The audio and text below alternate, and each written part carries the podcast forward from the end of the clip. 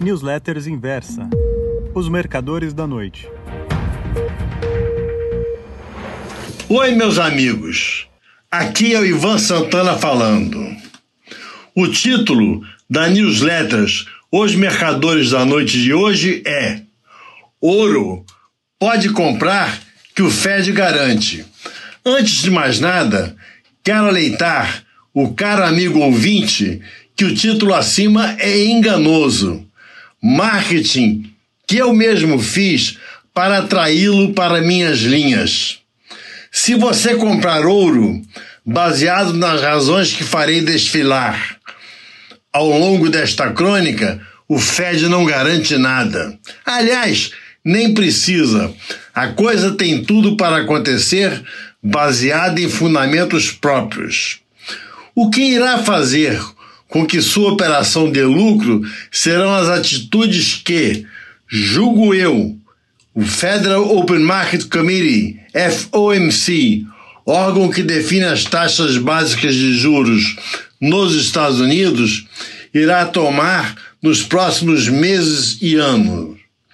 No momento em que gravo esse texto, 16 horas e 35 minutos de quinta-feira, 25 de junho, a onça Troy do ouro spot está cotada a 1.772 dólares e 20 centavos em Nova York.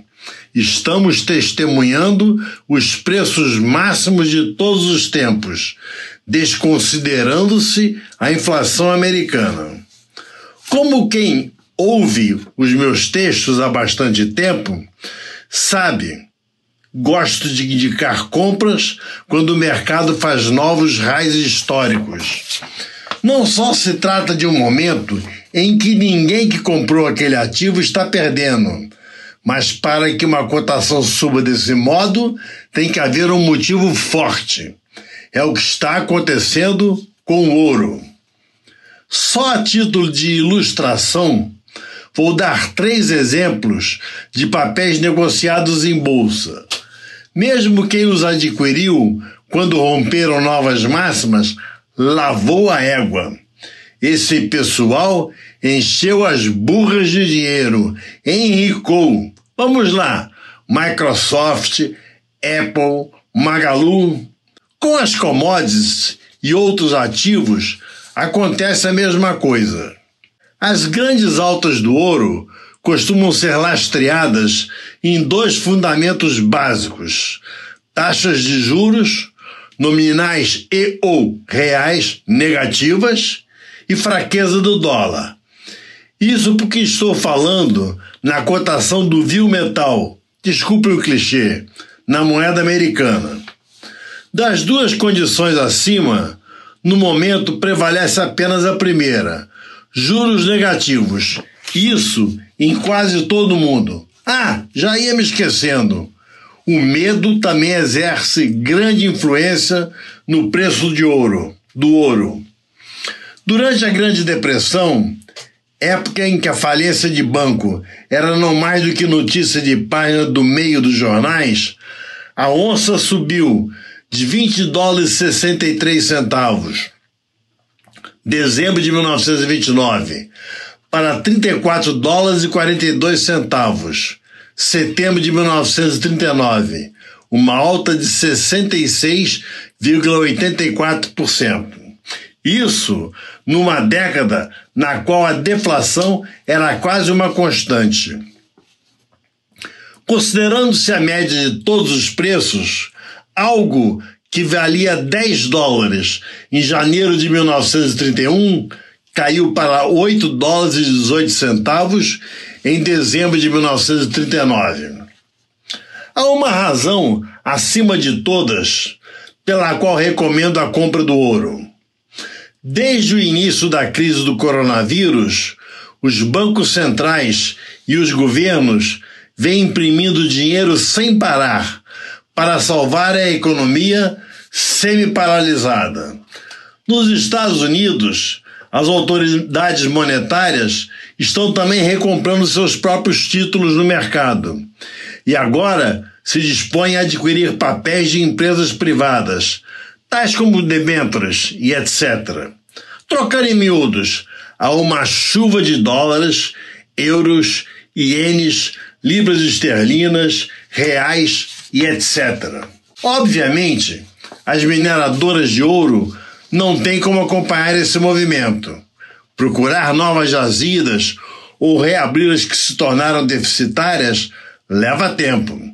E o resultado é apenas um aumento residual na produção do metal.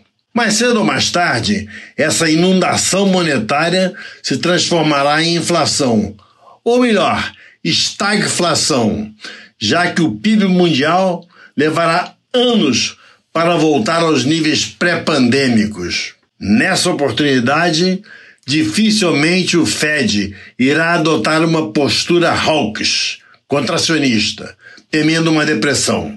Poderemos ter uma repetição do que aconteceu na década de 1970. Em 1979, por exemplo, a inflação chegou a dois dígitos nos Estados Unidos, 13,3%, pegando o Federal Open Market Committee no contrapé. Naquele momento, a taxa básica era de apenas, apenas entre aspas, 13% ao ano. Não por acaso, a estagflação dos anos 70, combinada com juros negativos, causou um dos maiores bull markets do ouro de todos os tempos.